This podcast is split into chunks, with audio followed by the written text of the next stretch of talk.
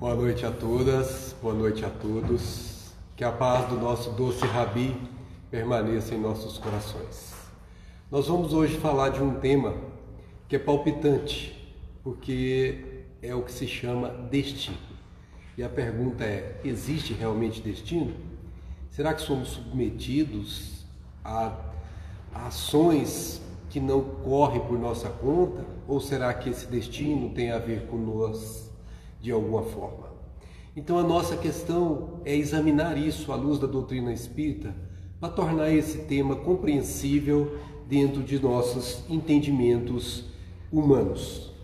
Para que a gente possa compreender isso, é necessário primeiro compreender uma lei que rege o universo. Chama-se lei de justiça. Não há absolutamente nada no universo que não seja justo.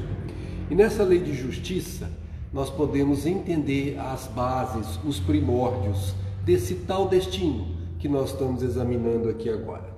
Então Kardec cuidou de fazer esse ensaio de maneira muito profunda, quando no Livro dos Espíritos, na questão 875, ele perguntou aos imortais: como se pode definir justiça? E os imortais grandiosamente responderam: o que já é para nós de alguma forma natural. A justiça consiste no respeito aos direitos de cada um. Portanto, é uma resposta que nós intuitivamente já trazíamos em nós, porque quando nós deixamos de respeitar o direito do outro, nós estamos perturbando uma lei, a lei de justiça. Mas Alguém pode perguntar, e Kardec fez isso, o que é que determina esses direitos? Até onde eles vão? Como é que eu sei o que é direito, o que é que não é? E a resposta que eles deram foi impressionante.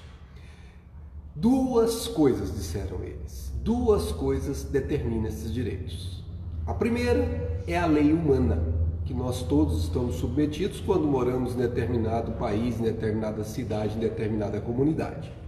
E a outra é a lei natural. Então, obviamente, são duas leis que nós temos a definir, a determinar, a dirigir esses direitos. Então, se eu moro numa comunidade em que se tem definidas leis, eu preciso cumpri-las. Do contrário, eu estou fazendo o contrário da lei de justiça. Mas esta outra lei natural, o que se diz sobre essa outra lei natural? O que será ela? E Kardec também quis saber um pouquinho mais. Lei natural? O que se deve entender por lei natural? Perguntou ele na questão 614 de O Livro dos Espíritos. E os benfeitores, como sempre, de forma clara, lógica, concatenada, dizem: a lei natural é a lei de Deus.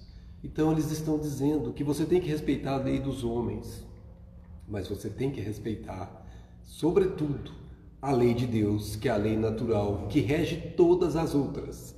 Todas as outras leis estão vinculadas à lei de Deus. Mas alguém ainda pode perguntar: mas qual é a lei de Deus? Como saber que lei de Deus é essa? E os nossos benfeitores, utilizando-se da nossa grandiosidade de Jesus, nos dirão: amar a Deus sobre todas as coisas e ao próximo como a ti mesmo.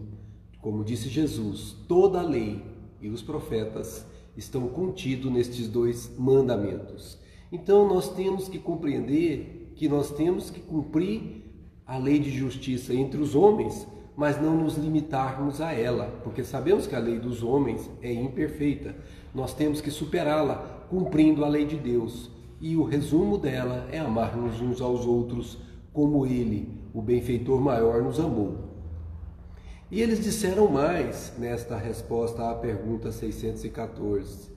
A lei de Deus é a única, disseram eles, a única, atenção, a única, verdadeira para a felicidade do homem. Em outras palavras, se nós queremos ser felizes, é preciso, é mandatório, por isso que chama-se mandamento, cumprir a lei de Deus amarmos uns aos outros como o Filho maior de Deus que esteve aqui entre nós amou-nos. Mas a pergunta agora que compreendemos um pouco disso é: será que nós obedecemos à lei de Deus? Será que estamos cumprindo? Essa é uma pergunta de fórum íntimo de cada um de nós, mas é importante que a façamos, porque senão a nossa felicidade tão pretendida nunca virá, porque não sabemos se estamos descumprindo ou não essa lei. E é por isso que nós queremos examinar um pouco mais esta lei. E com Kardec, novamente, na questão 621, nós vamos perguntar: onde está escrita a lei de Deus? É curioso, porque para os espíritas essa resposta é muito clara, todos nós sabemos as respostas. Mas a época que a pergunta foi formulada, lá em 1856 para 1857, não havia uma resposta lúcida, clara sobre isso. Perguntasse isso às pessoas daquela época, é muito provável que nós ouviríamos: não, a lei de Deus está escrita na Bíblia, não, a lei de Deus está escrita na Torá, não, a lei de Deus está escrita no, no livro XYZ de diversas religiões. Cada religião traria para o seu domínio aquilo que está no seu livro, seja o Alcorão, seja a Torá, seja a Bíblia, seja qual outro for, a lei de Deus. Mas os espíritos, àquela época, surpreendendo, responderam: A lei de Deus, meu filho, está escrita na consciência. É o verdadeiro livro, o livro da vida, onde está repercutindo o pensamento do Pai, o sentimento do Pai na criatura. Todas as vezes que nós não estamos em harmonia com o pensamento divino, com o pensamento do Pai, não estamos fiéis ao sentimento de amor do Pai, nós estamos em contradição com a lei. E por isso a consciência nos acusa, ela nos mostra que precisamos fazer alguma coisa porque não estamos cumprindo o mandamento maior. Agora, é preciso que para responder, para respondermos aquela pergunta sobre o destino, que nós também conheçamos outra lei. A lei da lei de justiça, nós precisamos compreender, como já compreendemos a lei de amor e também a lei chamada livre-arbítrio. Isso é uma lei. Todas as criaturas humanas possuem livre arbítrio. Quanto mais na base da escala evolutiva do ser, menor é o tamanho do livre arbítrio. Quanto mais próximo da escala evolutiva do ser, maior é o livre arbítrio. E o que é livre arbítrio? É você poder decidir por si só, sem se, sem se reportar nem depender de ninguém. Então, livre arbítrio é o que Paulo disse em sua carta aos Coríntios, no capítulo 6, versículo 12: Tudo me é lícito, mas nem tudo me convém. Ou seja, eu posso fazer qualquer coisa, mas nem tudo eu deveria fazer, porque terá consequências. Por isso que existe uma outra lei que a gente vai aprendendo a perceber pelas experiências que ela existe. Chama-se lei de causa e efeito. Já perceberam que desde o começo nós estamos falando em leis, leis, leis, leis? Pois é assim que o universo funciona. Ele está equilibrado em leis. E todas as vezes que as leis são desrespeitadas, o desequilíbrio começa a insinuar-se. E é preciso que o universo seja harmônico. Daí porque existe essa lei de causa e efeito, que nada mais é do que um mecanismo de percebermos que não estamos cumprindo a lei de amor ou a lei de justiça. Ou seja, quando a consciência não está sendo obedecida, nós somos alertados, alertados por uma condição de efeito sobre nós daquilo que o livre-arbítrio escolheu. Se o, o que foi escolhido é do bom, é do bem, nós teremos com certeza a repercussão ou o efeito do bem, do bom. Mas se o que escolhemos não foi ligado ao bem, não estava ligado ao bom, nós estaremos também colhendo como um plantio aquilo que resulta desta escolha. Por isso é que no livro dos Espíritos, na questão 4, os Espíritos disseram a Allan Kardec que não há efeito sem causa. Tudo o que está acontecendo tem uma causa, mesmo que você não consiga identificá-la de prontidão, mesmo que aquela causa pareça ser impossível, mas ela existe. É fato notório os nascimentos que nós temos entre nós de pessoas com deficiências criancinhas tenras que já nascem com deficiência. Alguém poderá perguntar, mas o que fez essa criaturinha de Deus para merecer isso? A expressão geralmente é essa, para merecer isso. Onde é que essa criatura cometeu erro? Como pode ela ser condenada por algo que ela não fez? Essa é a visão reducionista, porque existe uma causa. Só que se você se limitar à presente existência, você nunca chegará a ela. Por isso que nós temos uma outra lei. Olha de novo as leis aparecendo. Chama lei de reencarnação. Essa lei diz que você nasce muitas e muitas vezes, tantas quantas forem necessárias para que você um dia chegue ao Pai de onde você veio. Cada um de nós tem um fundo de comprimento de vida que se chama voltar ao Pai de onde viemos. E fazemos isso num aprendizado contínuo, em que cada encarnação é como cada dia no banco da escola, aprendendo a estudar, onde cada encarnação é um dia nos movimentos do trabalho, como se estivéssemos indo para o nosso ofício, onde cada encarnação é também uma escola que não foi bem aproveitada, que pode se transformar num hospital, um trabalho que não foi cumprido, que pode se transformar numa penitenciária. Então, cada espírito, quando reencarna, volta com a sua bagagem dos créditos ou débitos diante da lei de Deus. E isto repercute na história presente desta existência na criatura que agora aporta ao mundo. Portanto, se examinarmos aquele caso da criança que nasce com aquele problema, iremos encontrar algum desvio à lei de causa e efeito, à lei de livre-arbítrio, à lei de consciência, à lei de justiça e que agora é preciso que, se, que seja justificada, que seja acertada diante de Deus. Agora, com esses básicos conhecimentos, nós vamos compreender quando Jesus nos diz assim: ai do mundo por causa dos escândalos. Olha a expressão dele: ai do mundo por causa dos escândalos. Mas logo depois ele diz: pois é necessário que venham os escândalos. Isso foi anotado pelo Mateus, nosso apóstolos, no capítulo 18, essas palavras de Jesus. Mas o que será que Jesus quer dizer com escândalo? O que será que ele quer dizer que ai daquele por quem venha esse escândalo? E por que, que é que ele diz que é necessário que esses escândalos estejam entre nós? Mas ele completa, antes de respondermos a estas perguntas, dizendo assim: Mas ai do homem, ai do homem, ai da criatura humana, por quem o escândalo venha. Como em outros momentos ele dirá: Aí haverá prantos e ranger de dentes. A pergunta é: escândalo. O que, que é escândalo?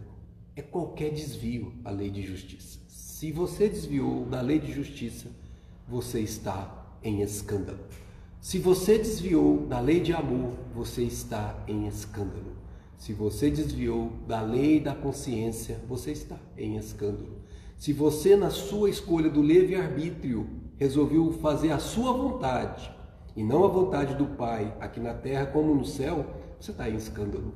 Se você resolveu decidir por caminhos como este, ai de você, porque é necessário que o escândalo venha, porque é o aprendizado da criatura, porque Jesus quis dizer isso. Como o livre-arbítrio não é tolhido, nós podemos escolher caminhos que não são os mais adequados, mas isso tem um propósito educativo, não é simplesmente motivado para fazer alguém sofrer não, jamais poderíamos pensar por este ângulo, porque Deus nos fez para sermos felizes e não para sermos infelizes. Nos fez, nos fez Deus para sorrirmos e não para chorarmos, para termos saúde e não sermos enfermos. Mas então a enfermidade, a infelicidade, a falta de saúde, elas decorrem de um corretivo que impõe sobre o espírito a reflexão sobre o erro, sobre a decisão equivocada diante das leis de Deus e, portanto, quando esse escândalo vem, vem com a dor, que é uma consoladora bendita que acorda o espírito para a sua realidade essencial. Você pode perceber que a gente para para pensar nessas coisas quando a vida está tresloucada, buscando satisfações pessoais, buscando projeção social, buscando enriquecimento. A hora que vem uma doença, a hora que vem um problema que faz com que a gente pare, é quando a gente realmente percebe que algo está errado, que nós não estamos fazendo o que devíamos.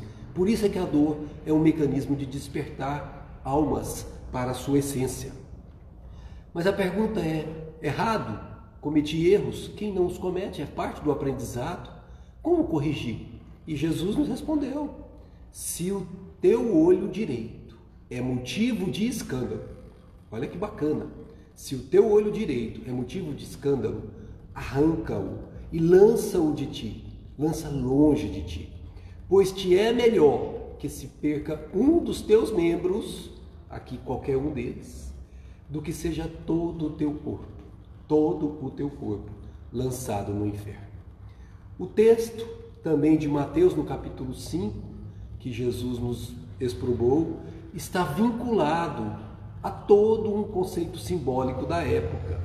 Quando ele diz arranca, é no sentido aqui figurado, no sentido simbólico, porque este, este arranca é quando estamos no mundo espiritual e no mundo espiritual nós pedimos para vir sem o olho, se o olho foi motivo de escândalo, se a mão foi motivo de assassínio, se eu matei alguém usando as mãos, a consciência de culpa, o remorso, mais tarde se transforma em arrependimento, faz com que nós, nós mesmos, para nos livrarmos dele, para tirarmos esse peso das nossas costas, peçamos o reajuste. E muitas vezes pedimos para que as mãos sejam impedidas de virem conosco, para que não cometamos o mesmo deslize.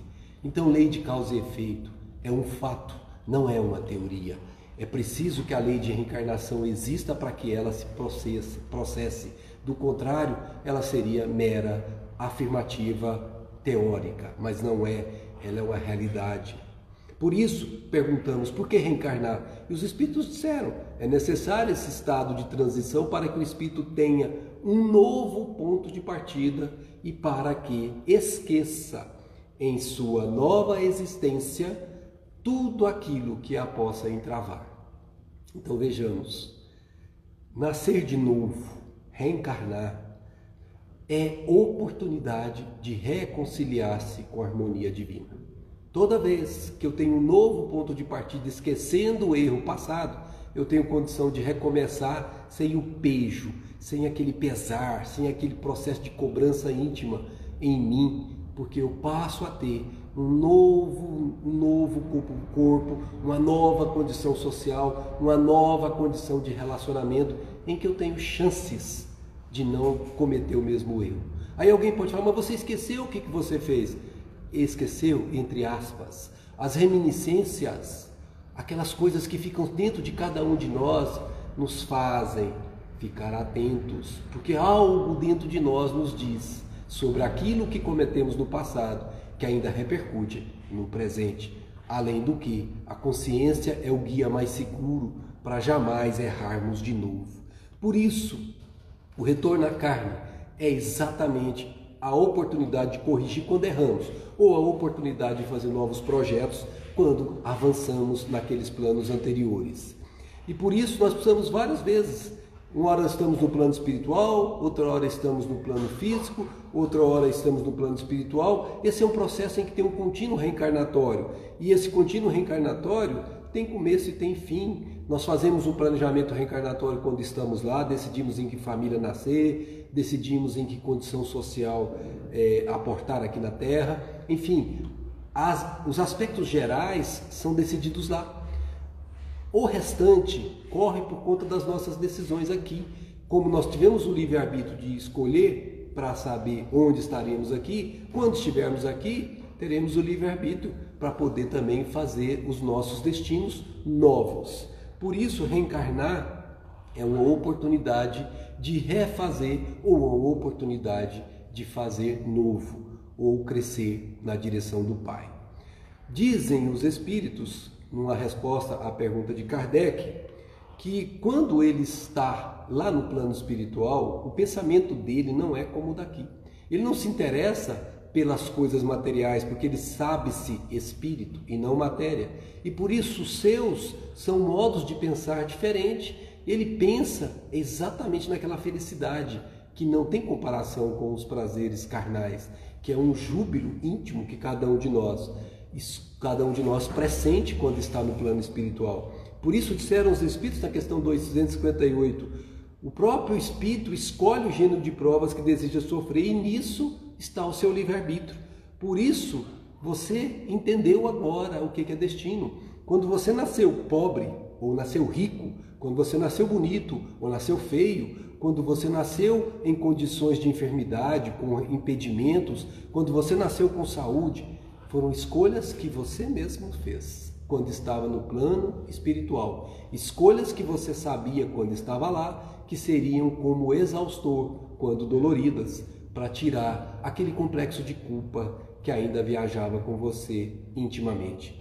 Por isso, destino nada mais é do que as escolhas, então, lei de livre-arbítrio, que fizemos enquanto estávamos lá. E como disse Jesus, se o escândalo veio, nós ficamos constrangidos por ele e ninguém consegue viver com o escândalo que fez. Terá que corrigir-se a qualquer momento. Por isso, disseram os Espíritos, escolhestes apenas o gênero das provações. Os detalhes são consequência da posição e muitas vezes das próprias ações que tomamos aqui na Terra. Portanto, há certos aspectos do destino que nós podemos mudar. Uma coisa é o destino de ter nascido pobre, outra coisa é permanecer pobre. Se eu quiser, se eu tiver força de vontade, eu posso me esforçar e trabalhar e conquistar um lugar ao sol dentre os demais que não são pobres. É uma escolha pessoal de cada um, portanto é livre-arbítrio. Mas há outras que não poderemos mudar. Se nasci cego com uma doença irreversível que a, a, a ciência atual não tem recursos para ela, essa eu não tenho como mudar. Portanto, essa é uma expiação, tendo ela sido pedida ou tendo sido ela imposta. Imposta quando o espírito é rebelde, não quer decidir por si mesmo, a lei impõe essa imposição de forma tal que ele possa parar para refletir sobre a falta daquele órgão e conseguir dar valor que ele não conseguiu dar em outras experiências. Aquela expressão, a gente só dá valor no que tem depois que perde, faz muito sentido quando isso acontece para um recalcitrante, para alguém teimoso, para alguém que se rebela com as leis. Então isso é expiação. Mas quando você pede, você aceita aquela deficiência, aquela limitação, aquele constrangimento, naturalmente, porque você sabe no íntimo do seu coração que aquilo é necessidade sua como espírito. Portanto, as nossas experiências na Terra são os momentos que nós temos de nos reajustarmos com o Pai Celestial e esse reajuste se faz sempre a partir de um lar. Nosso querido Emmanuel, num livrinho que se chama Pensamento e Vida, é um livrinho bastante curtinho, fininho, mas é uma das pérolas magistrais que esse autor espiritual escreveu pelas mãos de Chico. Lá no capítulo 11, ou chamada lição 11, que se intitula Berço, ele nos diz textualmente, vamos ler: O caminho que iniciamos em determinada existência é o prolongamento dos caminhos que percorremos naquelas existências que precederam a existência atual. Então vejamos, você não para a sua vida porque parou o seu corpo, porque você retornou ao plano espiritual. Quando você retomar um corpo novo, você retomará os mesmos estudos, os mesmos trabalhos, as mesmas experiências que você havia encerrado parcialmente quando partiu para o mundo espiritual. Portanto, você não nasceu na família que você está por acaso. Os seus não são esses pais por acaso. Faz parte do planejamento reencarnatório, como nós falamos. E diz mais, Emmanuel, excetuando-se os planos organizados para as obras especiais, todo o berço de agora retrata o ontem que passou. Atenção, todo o berço de agora retrata o ontem que passou. Aquele menino que nós falamos, que nasceu com aquela enfermidade, com aquelas dificuldades, está retratando o seu anterior movimento como espírito encarnado em outra existência. O berço de agora é o passado repercutido nele. Então, nós temos que lembrar que o nosso berço no mundo é o retrato de nossas necessidades.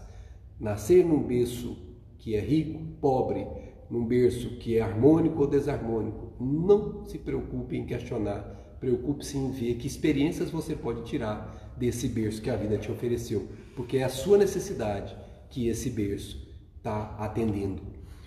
Para que a gente não tenha dúvida disso, nós teremos vários casos em que poderíamos aqui examinar como sendo ilustrações para esta realidade da lei de reencarnação agindo e devolvendo aquilo que foi semeado.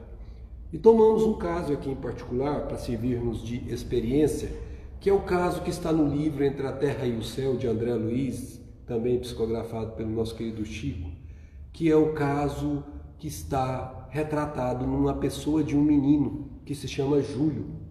Ele está no capítulo 20, o trecho que nós extraímos. Júlio, na verdade, como conta o benfeitor André, era um, no século XIX, era um espírito que estava encarnado na Terra e o drama se passa quando a Guerra do Paraguai acontecia aqui eh, nas nossas imediações. Infelizmente, um passado bastante negro para nossa, assim, escuro, triste, muito lamentoso para nossa situação, porque fizemos uma guerra e infelizmente matamos e isso não é nada agradável para nossas lembranças. E, curiosamente, Júlio, com outro nome, estava envolvido nesse drama naquela época e estava no Paraguai. Mas, apesar de guerra, ele estava vivendo um romance com uma mulher. E essa mulher, que ele amava muito, ou pelo menos assim ele entendia, também estava vivendo um romance, mas não só com ele. ele ela tinha um outro romance com outra pessoa. E quando ele descobriu isso, ele não aceitou e ele tomou uma decisão das mais drásticas e daquelas decisões que todos nós precisamos evitar. Porque na verdade ele estava passando por uma prova, a prova da rejeição, a prova do abandono, a prova de não ter querido, ter sido querido por outra. E ele toma um veneno que corrompe todo, toda a parte da glote dele. Ele danifica já naquela encarnação esse, esse material orgânico de tal forma que ele já não consegue falar naquela encarnação. Mas não conseguiu cometer o suicídio como era a intenção dele, porque ele foi socorrido antes e conseguiu se livrar. Mas na primeira oportunidade que ele teve, ele se lançou no rio Paraguai, extremamente grande, largo, e não sabendo nadar, aí sim cometeu o suicídio por afogamento. Renasceu no Brasil, mais especificamente no Rio de Janeiro, no começo do século XX, e lá ele nasceu com a sua garganta toda problematizada. Ele estava sendo o autor da própria perturbação. A garganta dele não nasceu com problemas por acaso. Diz André, no caso de Júlio, observamos-lo como o autor da perturbação no centro laríngeo, alteração que se expressa por enfermidade ou desequilíbrio, acompanhá-lo fatalmente na encarnação. A expressão fatalmente de André aqui é muito apropriada, ele não conseguirá evitar isso. É uma imposição da lei de causa e efeito. Ele afetou a glote, que está lá no centro laríngeo, que é um dos 107, sete centros de forças que nós temos. E alguém pode perguntar, e André Luiz perguntou ao benfeitor dele, como ele sanará essa deficiência? Como é que ele vai resolver isso? E aí a resposta é interessantíssima que nós refletemos sobre ela. Nosso Júlio de atenção encadeada à dor da garganta, constrangido a pensar nela e padecendo-a. Veja que bacana. Você tem uma dor. Quando você tem uma dor, todo mundo que já passou por isso sabe. Você não consegue pensar em mais nada do que na dor. Você tem que se livrar da dor, porque senão você não faz mais nada. Se aquela dor é forte, se aquela dor é uma dor excruciante. E Júlio tinha isso. Então você é constrangido a pensar nela. O que é constrangido? Você é obrigado a pensar nela. Você não tem como não pensar nela. E você sofrendo essa dor, aí sim começa a aparecer a solução do problema. Você se recupera mentalmente, que era o que acontecia com o Júlio, para retificar, para corrigir o tônus vibratório do centro laríngeo, restabelecendo-lhe a normalidade em seu próprio favor. Você vai se perceber facilmente nisso. Quando você está com essa dor, você começa a pedir: ai meu Deus, se eu tivesse uma garganta boa, ai meu Deus, por que, que a minha garganta está assim? Me ajuda, Senhor, me ajuda. Tudo isso que você está fazendo mentalmente é mudando o tônus vibratório, seu pensamento está sendo de busca, de humildade, de correção, e sem que você tenha consciência disso, você está abrandando as emissões daquela decisão passada com novas emissões que você agora está gerando com sua mente. E por isso, o Júlio renasceu com um equipamento fisiológico deficitário que de algum modo lhe retratará a região lesada que nós citamos, que é a glote. E ele sofreria, como todos nós que passamos pelas mesmas experiências, intensamente do órgão vocal, que sem dúvida se caracterizará por fraca resistência aos assaltos microbianos. Ele seria aquela criancinha que nós já conhecemos, que não pode pegar uma friagemzinha que inflama, que entra em processo de dor de garganta. Todo mundo já deu, com certeza, algum momento na sua vida, alguma experiência nesse sentido. E Júlio era exatamente isso. Ele não podia pegar qualquer ventinho que ele inflamava a garganta, porque a garganta era deficitária, trazia desarmonias e essas desarmonias ainda estavam presentes nele. Por quê? Porque o nosso querido Júlio, na encarnação passada, menosprezou, esta é a expressão, menosprezou a bênção do corpo físico e por isso precisa passar por essas lutas terríveis para que ele aprenda a valorizar aquilo que ele não soube valorizar. Então, se você prestar atenção, nesse estudo de caso, nós estamos falando de alguém que não amou a si próprio, porque a lei é amar ao próximo como a si mesmo. Ele não amou a si próprio. Ele, na verdade, danificou numa decisão incauta, numa decisão compelida por uma paixão descontrolada, para poder magoar a sua amante, matando-se ou tentando se matar por aqui. E ele não mostrou amor nem por si mesmo. Então ele não cumpriu nem a primeira base da lei maior, que é amar a Deus sobre todas as coisas e ao próximo como a si mesmo. Nem a si mesmo ele amou. Então nós precisamos lembrar que também existe o desvio quando não amamos o próximo. E é o caso de Adelino, que está no livro Ação e Reação. Quem quiser ver, uma história brilhante, lá no capítulo 16. Adelino, no século XIX também, mas agora no Brasil, ele estava no interior do Rio de Janeiro e era filho de um escravocata. Naquela época, o Brasil, mais uma lembrança muito ruim do nosso passado, tinha escravidão. E ele era filho bastardo do dono daquele, daquela fazenda de escravos. E ele, na verdade, foi tomado pelo pai como um filho legítimo. O pai deu para ele todos os direitos que ele poderia ter sendo filho legítimo. Foi adotado em tese pelo pai. Mas o pai, que nunca tinha tido esposa, resolveu casar-se e foi ao Rio de Janeiro e casou-se com uma menina muito nova. O pai tinha quase 50 anos já e casou-se com a mocinha pelo que a gente depreende, por volta de vinte e poucos anos. E quando essa moça chegou na fazenda, o nosso Adelino, que naquela época chamava Martim, olhou para ela e teve um movimento íntimo de atração fortíssima. Era uma prova para ele. E para ela também. E quando o pai não percebia, os dois começaram a se envolver um com o outro. E infelizmente, aquela situação foi crescendo até o ponto em que ele não conseguia mais resistir ficar sem ela. E aí arquitetou um plano de assassínio do próprio pai. Aproveitou uma doença que ele tinha no fígado, fígado e deu para ele um remédio que na verdade não era um remédio, era uma espécie de entorpecente. E o pai, quando estava entorpecido, o Adelino, junto com a, a, a amante, tomou a decisão de pôr fogo, jogou resina sobre a cama, sobre o pai, e o pai morreu queimado. Isso foi um drama que logo depois que aconteceu, a consciência lhe cobrou caríssimo. Ele viajou para a Europa para tentar se livrar do complexo de culpa, mas aonde ele ia, aquela consciência de culpa ia com ele. E ele desencarnou muito cedo, muito mais cedo do que imaginava, e não teve os prazeres que esperava com essa decisão. E quando ele voltou encarnado, André Luiz descreve, quando chega na casa dele, como ele era. Eu gostaria de ler para que ficasse bem claro. Adelino revelava longa faixa de eczema na pele à mostra. Certa porção da cabeça, os ouvidos e muitos pontos da face exibiam placas vermelhas, sobre as quais se formavam diminutas vesículas de sangue, ao passo que as demais regiões da epiderme surgiam gretadas, ou seja, trincadas, evidenciando uma afecção cutânea largamente cronicificada. Ou seja, ele tinha esse problema o tempo todo, ele já era um adulto quando o André Luiz o conheceu aqui na Terra.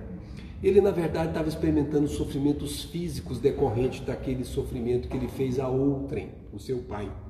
Além disso, observa André Luiz, que era muito detalhista, acanhado e tristonho, indicava tormentos ocultos a lhe dominarem a mente. É aquela pessoa acabunhada, aquela pessoa ensimismada, que algo dentro dela está provocando essa tristeza, essa melancolia, que pode beirar até a própria depressão, porque algo dentro dela está ainda ensejando esse sofrimento que nós chamamos de sofrimento moral. O mundo externo não vê o que causa, não é identificável como um ponto do seu corpo, é algo que é aberto, você não sabe de onde vem, mas vem da sua própria alma, da nossa própria alma. E ele sofreu muito quando ele estava no plano espiritual. Por isso que Cronos ficou já no perispírito dele. Quando ele voltou para a Terra, ele trouxe as marcas. Renasceu por isso com a epiderme atormentada por vibrações calcinantes. Ele sentia como se estivesse queimando. O povo antigo chamava isso de fogo selvagem, como se estivesse queimando a pele. Isso é uma repercussão do que ele fez o próprio pai passar. Faz a outro, volta em si aquilo mesmo que ele fez. Mas curioso, lá no plano espiritual, o Adelino, que lá se chamava Martim, ele conheceu o Espiritismo depois que foi recolhido de um sofrimento temeroso que ele passou por muito tempo lá.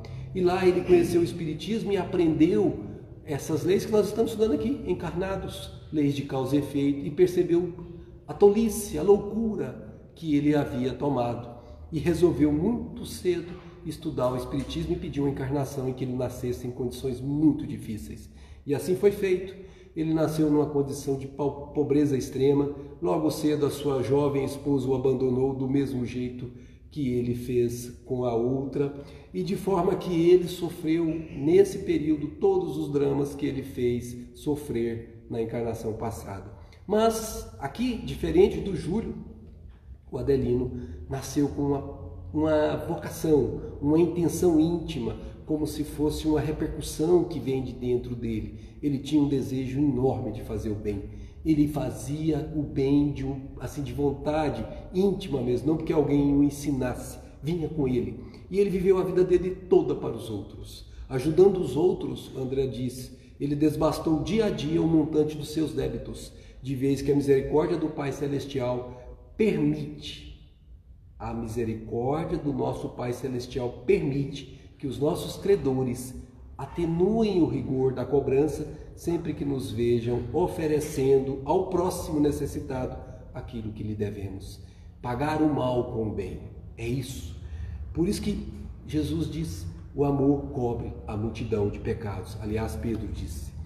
Por isso, precisamos nos lembrar que nós estamos vivendo sob regime de leis. Leis que nós não temos como escapar. Leis que nós precisamos aprender a cumprir humildemente. Leis que, se não fizermos isso, teremos que aprender pela correção, que às vezes dói muito.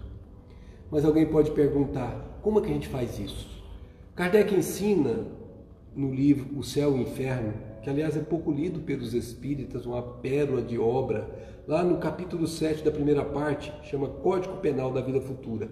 E Kardec diz que existem três fases para você se harmonizar com o Pai e consigo mesmo. Cada um de nós precisa cumprir as três. Primeiro, o arrependimento. Segunda é a expiação. E terceira é a reparação.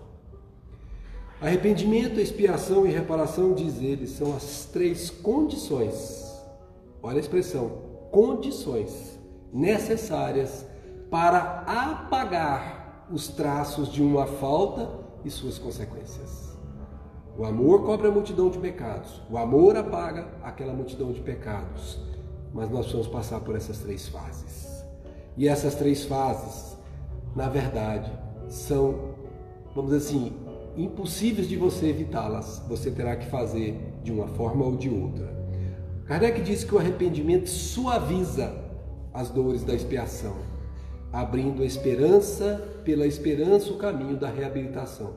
Então não basta você arrepender do erro do cometido, é necessário que você siga aquelas duas outras etapas, expiação e reparação. Mas o arrependimento, ao contrário do remorso, o remorso é como se fosse um círculo vicioso que você não vê nada na sua frente a não ser aquele drama rodando dia a dia dentro de você como um loop. O arrependimento não, você tem consciência que errou, mas você vê luz no fim do túnel. Então você vê esperança de se livrar desse dano que você, que eu, qualquer um de nós tenhamos causado a nós mesmos. Agora, só a reparação Contudo, diz Kardec, pode anular o efeito destruindo a causa.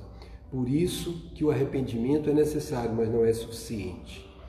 Na questão 990 do Livro dos Espíritos, Kardec pergunta para os benfeitores: o arrependimento se dá no estado corporal ou no estado espiritual? Ou seja, quando eu estou encarnado ou quando eu estou desencarnado?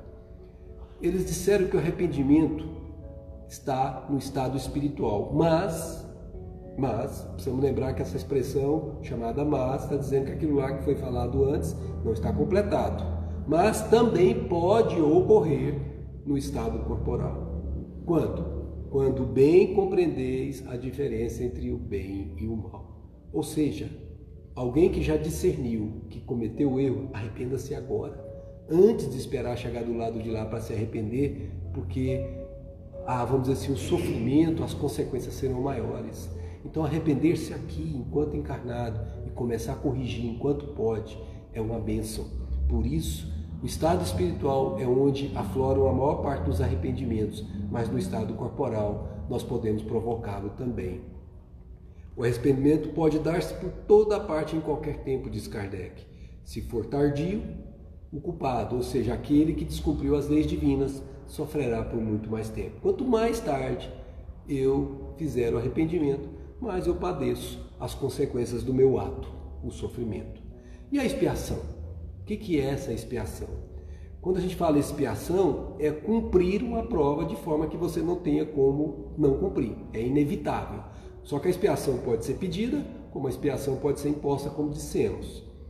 Mas Kardec na questão 999, para poder elucidar sobre a expiação, faz uma pergunta: Basta o arrependimento sincero durante a vida para pagar as faltas do espírito e fazer que ele encontre graça diante de Deus? O arrependimento, meu filho, disse ele, contribui, contribui muito para a melhoria do espírito, porque ele consegue ver a esperança. Mas o passado deve ser expiado, deve-se sofrer o que se fez sofrer. A expiação, portanto, consiste nos sofrimentos físicos e morais, como vimos no Adelino, que são as consequências da falta cometida. Não há nenhum sofrimento, seja ele físico ou moral, que não seja consequência da falta cometida diante da lei de Deus. Mas e a reparação? A reparação consiste em fazer o bem a quem se havia feito o mal. Vamos repetir. A reparação consiste em fazer o bem a quem se havia feito mal. Se aqueles que nos ouvem tiverem o interesse de ler o livro que nós nos referimos, Ação e Reação, do capítulo 16, em que nós relatamos o caso de Adelino, irão perceber que essa história é emblemática, porque Adelino reparou o seu passado fazendo o bem e a sua expiação foi suavizada. Na verdade, Adelino deveria ter uma rancenise fortíssima e foi abrandada a sua rancenise para que ele pudesse continuar servindo no bem. E ele vai receber, como qualquer um poderá ler no livro, as formas de quitar-se com a lei divina e ele vencerá. Para que nós encerremos em nossos raciocínios e reflexões, tem uma questão, engraçado que ela é a questão emblemática, porque ela é mil, a questão mil do livro dos Espíritos, em que Kardec faz a seguinte pergunta: Podemos, já nesta vida, já nesta existência, resgatar nossas faltas? Essa pergunta, naquela época, não era tão clara, mas os espíritos responderam de uma maneira brilhante e simples. Sim, reparando-as. Então, se eu fiz o mal, eu procuro fazer o bem. Mas alguém dirá: a quem eu fiz o mal, eu não posso mais fazer o bem, ele não está mais comigo. Mas você não tem que fazer o bem para quem você fez o mal para reparar-se diante de Deus. Você tem que fazer o bem a outrem, porque a conta divina, a contabilidade divina, conta a nossa ação no bem ou no mal, e não para A ou para B, para pessoa X ou Y. Então, repara fazendo o bem onde você estiver. Aproveita as oportunidades que a vida está te oferecendo e faça o bem porque somente com o bem você ficará com a consciência em paz. E paz só se conquista dessa maneira. Paz, como disse Jesus, o mundo ainda não pode dar. A minha paz eu vou lá dou, como disse ele, porque o mundo ainda não pode dar. E essa paz é de foro íntimo. Somente quem a tem sabe o tesouro que possui. Quando não a temos, sabemos o inferno que carregamos em nós. E aí eles fazem uma comparação interessante para aquelas pessoas que buscam só achar que arrependendo, sofrendo a dor, vamos machucar porque eu machuquei alguém e isso será a solução para o seu problema. Eles dizem assim, meu amigo, a perda de um dedo mínimo, se você está com esse dedinho aqui, você perdeu esse dedo, quando você está prestando um serviço a alguém, sendo útil, sendo necessário para alguém, apaga mais faltas, é a expressão deles, dos espíritos, apaga mais faltas do que o suplício da carne suportado durante anos, sem outro objetivo senão o bem de si próprio. Então pensemos nisso. Quanto temos feito de bem para o outro? Porque disseram eles, fechando a questão, só por meio do bem, só por meio do bem se repara o mal. Não há outro caminho. Não há outro caminho. É preciso fazer o bem para que o mal se anule. É matemática. Menos um é anulado por mais um. Negativo é anulado por positivo. Mal, negativo, é anulado por bem, positivo. A contabilidade divina mede o quanto temos de negativo e o quanto temos de positivo. E para que o nosso número de negativos diminua, é necessário que façamos o bem. Por isso que o amor cobre a multidão de pecados. E André Luiz, para encerrarmos, diz assim: se soubermos suar no trabalho honesto, não precisaremos suar e chorar no resgate justo. Isso está num livro precioso dele que se chama Evolução em Dois Mundos. Encarnação aqui na Terra e desencarnação no mundo espiritual. Fazemos evolução nos dois. Se soubermos suar no trabalho honesto, não precisaremos suar e chorar no resgate justo. Se nós que já sabemos disso, se nós que detemos esse conhecimento, podemos fazer isso, por que teimar em descumprir as leis divinas? Por que teimar em cumprir o mandamento maior? Jesus, quando esteve entre nós, utilizou-se de uma passagem muito bela para poder mostrar como é simples viver. Foi anotado por Mateus no capítulo 7, versículo 12 as suas palavras que dizem: Fazei aos homens tudo o que queirás que os homens vos façam. Toda a lei está contida nisso. Se você não gosta disso, por que, que você faz isso para outro? Pensa, antes de fazer ao outro, pensa se aquilo te provocaria bem. Antes de pensar no outro, pensa se alguém estivesse pensando o que você está pensando do outro você gostaria de também ser lembrado no pensamento dessa forma. Não nos esqueçamos, pensamento é força. Se você vai falar alguma coisa de alguém, sobre alguém, para alguém, pensa. O que você vai falar? Você gostaria de ouvir para você? Mais ainda, se você vai fazer algo para alguém, pensa. O que você vai fazer para esse alguém? você gostaria que fosse feito para você? Reflitamos nisso e creamos que esse é o caminho que nos leva à libertação e à paz. Muita paz a todas, muita paz a todos e muito obrigado por sua atenção.